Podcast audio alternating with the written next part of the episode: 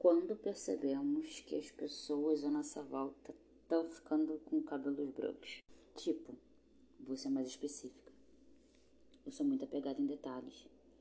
Extremamente. E para mim, perceber esse tipo de coisa não é só tipo, ai, tá ficando velho. Não. Até porque isso nem é sinal para isso, eu acho. Mas são os detalhes, sabe? O que que isso significa pra gente? Quando a gente percebe que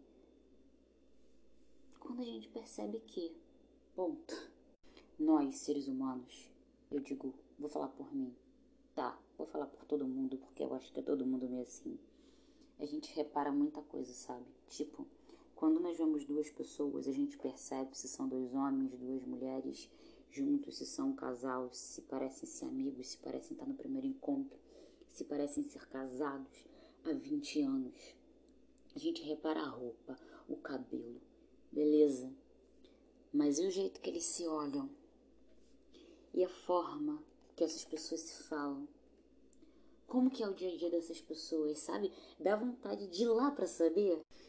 E nós nos perdemos muito nesse meio do caminho. Eu, eu não sei se é a falta de tempo, se é a rotina, se a gente aprende a ser bem raso mesmo, porque se a gente se aprofundar, a gente se fode, sei lá, sabe? Eu só sei que eu penso muito sobre isso. E aí, às vezes tem umas coisas que a gente sabe, a gente não, não aproveita. Esses dias eu tava reparando uma coisa. Uma moça saiu toda desconjuntada do carro, assim, a roupa, toda coisa e tal, mas ela me parecia muito alegre, muito alegre. E a roupa estampa misturada com estampa, mas enfim. Eu falei, gente, que loucura de roupa. E eu fui e eu continuei observando.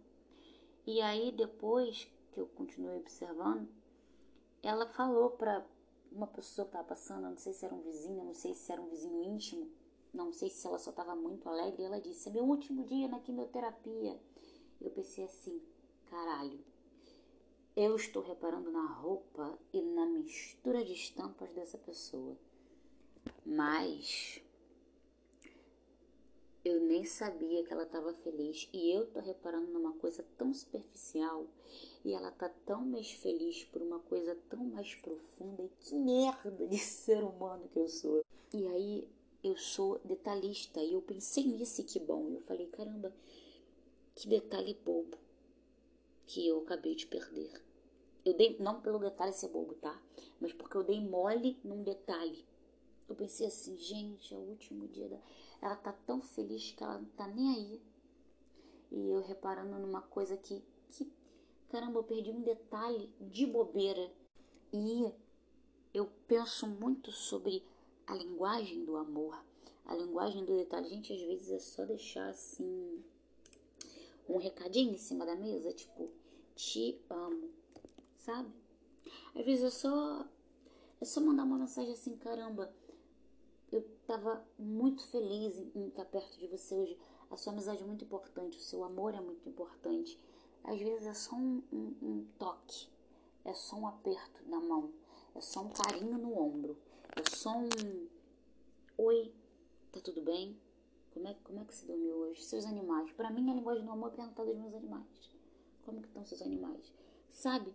É esses detalhes que a gente acha que são pequenininhos. Detalhe geralmente é uma coisa pequena, mas caramba, faz toda a diferença. Prego é uma coisa pequena, né? Mas se ele não tiver na montagem da cama, tu dorme só no colchão. E aí não tem cama, né? Então você já vê que você se monta uma estrutura para você ficar em cima por conta do prego.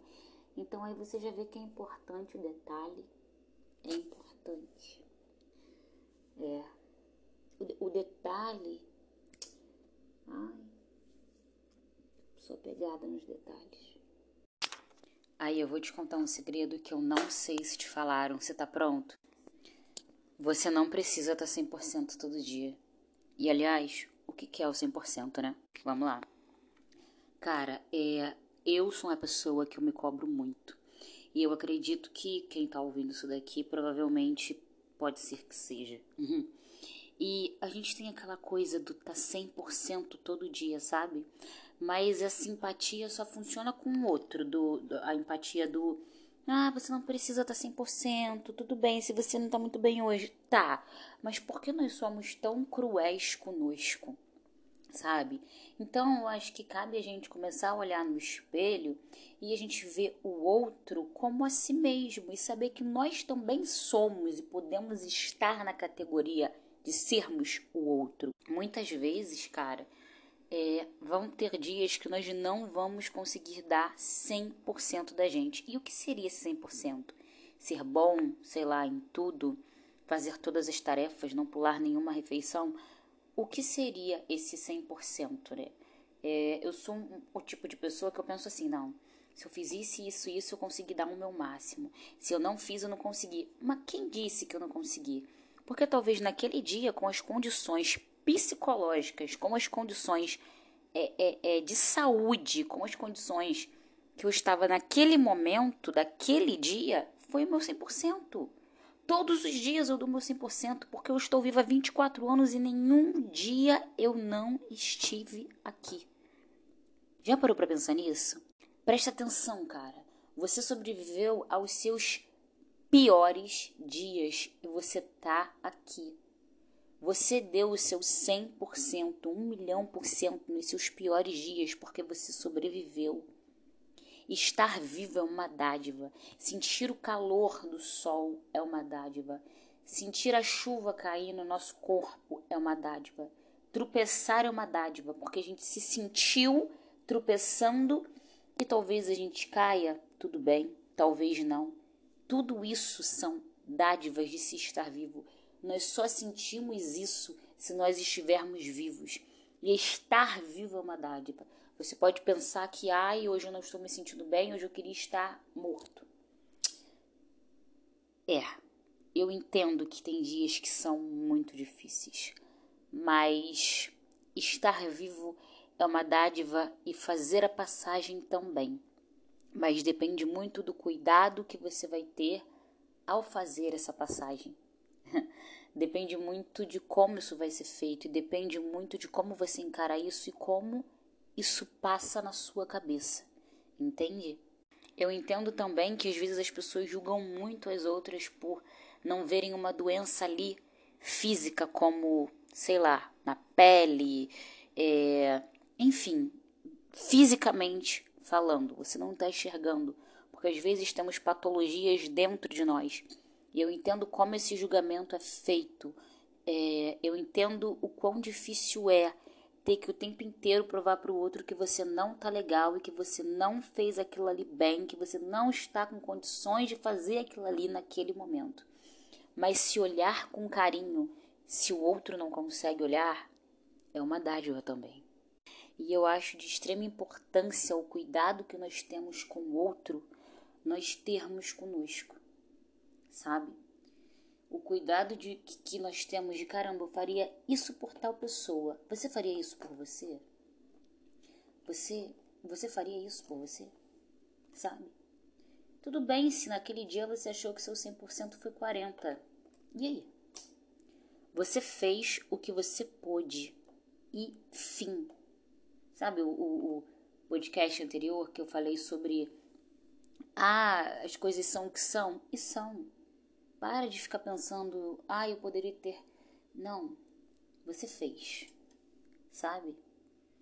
Esse, essas coisas de, de gente colocar número em tudo, sabe? Da gente colocar, não, eu tinha que ter sido melhor, eu não dei o meu 100%. Cara, o teu 100% foi aquele ali naquele momento e acabou, sabe?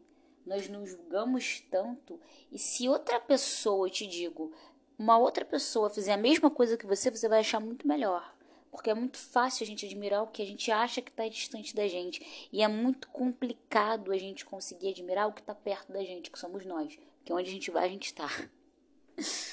E é sobre isso. E tá tudo bem. É isso, galera. Eu espero que você entenda que vão ter dias difíceis e que você vai passar por todos eles. Você sobreviveu a todos eles e você vai sobreviver porque você é forte. Não só porque você é forte, mas porque você é uma dádiva.